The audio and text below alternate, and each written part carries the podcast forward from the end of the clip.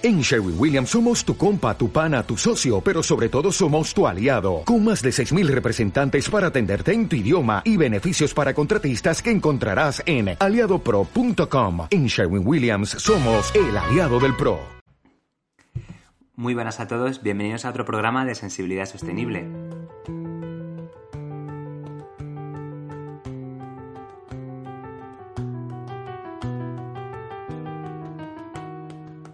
Os traigo un sentimiento bastante gustoso y bastante bonito de ver en uno mismo, en los demás, de disfrutar, de sentirlo, como es la alegría.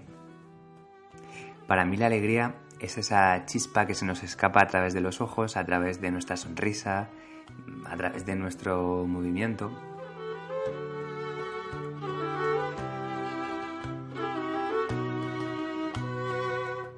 Y que en general aparece de manera espontánea, nos, sorprende, nos desborda y bueno, la verdad es que muchas veces aparece por un acontecimiento externo, cuando nos dan una noticia, algo así inesperado, que nos gusta, que, que, bueno, pues que nos lleva a sentir toda esa explosión que, como sabéis, es bastante difícil de contener en el cuerpo.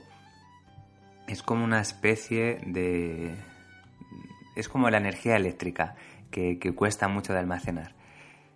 Por eso el trabajo más importante que, veo que se puede hacer con la alegría es ese, el de gestionarla de una manera, digamos, eh, sostenible, por seguir con el, con el lema del programa. Pero antes de eso me gustaría que pensáramos en los tipos de, de alegría que conocemos.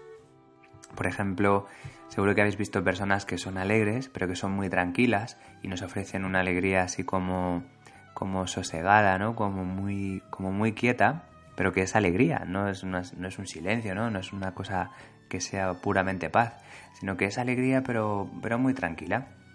Luego tenemos las alegrías desbordantes, esa gente que, que te lo manifiesta de una manera explosiva.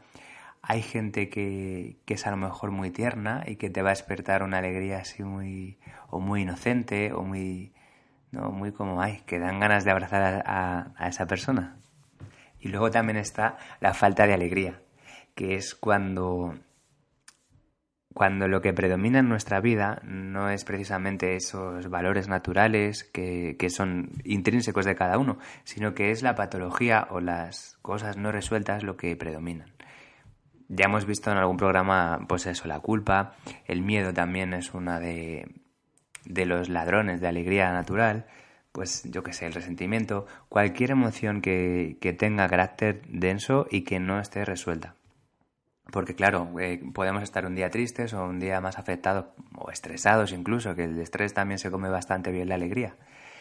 Pero eso es absolutamente normal, es algo humano y que, bueno, si fuéramos perfectos controlaríamos eso eh, al milímetro, pero como somos humanos, pues nos permitimos vivir todo el rango de emociones y de estados anímicos.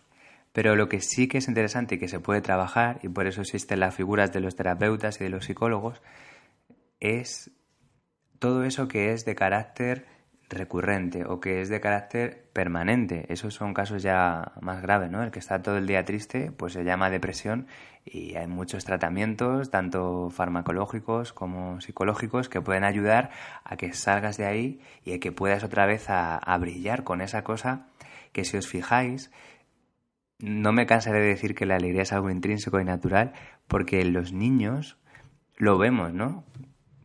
La mayoría de los niños desprenden eso, esa chispa, ese movimiento, esa, eh, esa especie de, de, luz que llama también mucha gente, ¿no? Porque es que la alegría la vemos así, como algo luminoso y chispeante.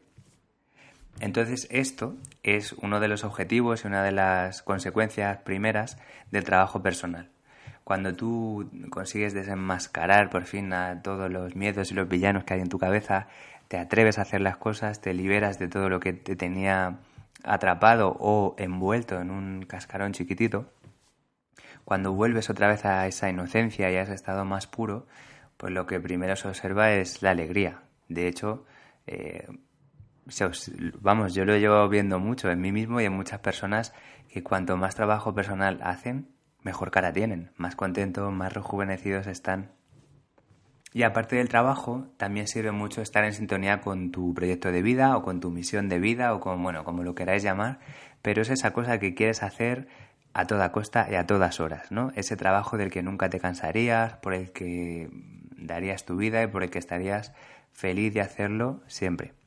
Entonces, como digo, estar cerca de ese trabajo, eh, saber en qué consiste, incluso empezar a hacerlo, a dar los primeros pasos para, dedicarte a ello, eso es una fuente natural de, de alegría y hace que no dependamos tanto de las buenas noticias y de las cosas que nos ilusionan para estar alegre, para estar para tener esa alegría natural que os decía antes. También me gustaría distinguir lo que es la alegría de la felicidad.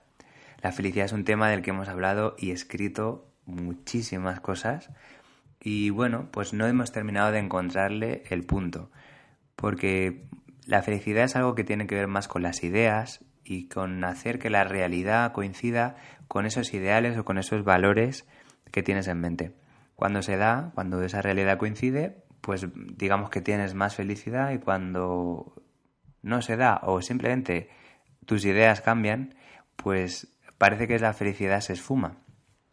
Entonces, poner el bienestar de uno en algo tan volátil o en algo tan, tan difícil realmente de conjugar, pues a mí me resulta bastante difícil.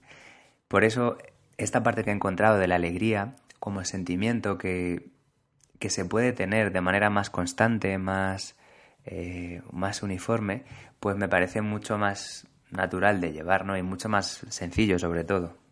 Lo que pasa es que, como digo, tiene que gestionarse de una manera muy concreta, porque la alegría es algo muy explosivo y que cuesta mucho contener y de hecho cuando estamos contentos lo que solemos hacer es hablar con gente, contarle lo que ha pasado a alguien, dar las buenas noticias y no es como si no tuviéramos la capacidad de sentirla plenamente, de, soportarla. Bueno, como dice el programa, ¿no? Sensibilidad sostenible. Se trata de poder hacer tuyo, de poder hacer constante ese sentimiento.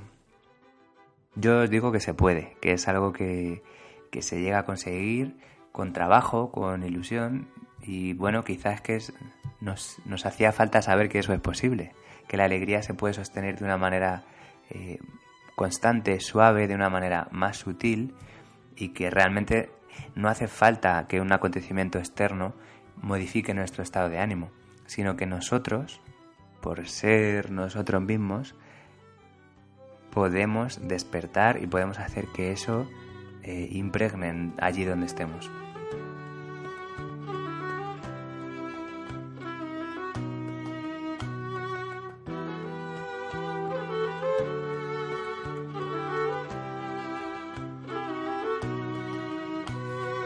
Así que nada más, si os ha gustado, compartidlo y si queréis que hable sobre un tema concreto, os sigo invitando a que lo hagáis a través de los comentarios o por correo.